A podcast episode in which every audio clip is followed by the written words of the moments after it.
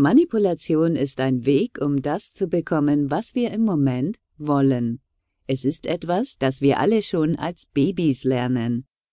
Wir experimentieren und versuchen zu erkennen, wie man auf verschiedene Weise auf unsere Aussagen und Verhalten reagieren kann.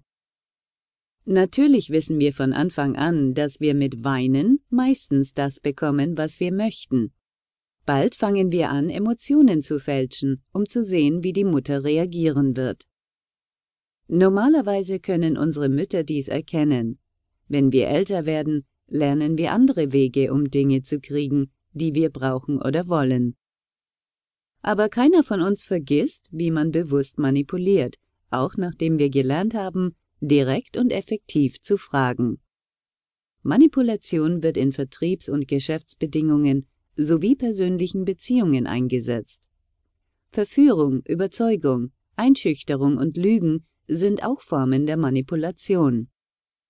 Jedes Mal, wenn wir uns bemühen, ein Gefühl in einer anderen Person zu wecken, um zu bekommen, was wir wollen, ohne direkt zu fragen, verwenden wir Manipulationen.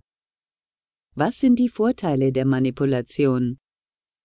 Es funktioniert oft, wenn wir wissen, was wir wollen und wie man ein Gefühl bei der anderen Person hervorruft.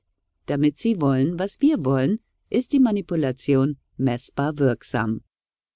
Man kann es eigentlich schon ganz gut. Immerhin üben wir schon seit wir klein waren, und wir sind sehr empfindlich gegenüber anderen Gefühlen und hoch motiviert, um erfolgreiche Möglichkeiten zur Beeinflussung zu erarbeiten. So sind wir ziemlich gut darin, andere zu lesen und zu erraten, wie man sie für etwas motiviert. Einige von uns sind viel besser als andere. Plausible Leugnung.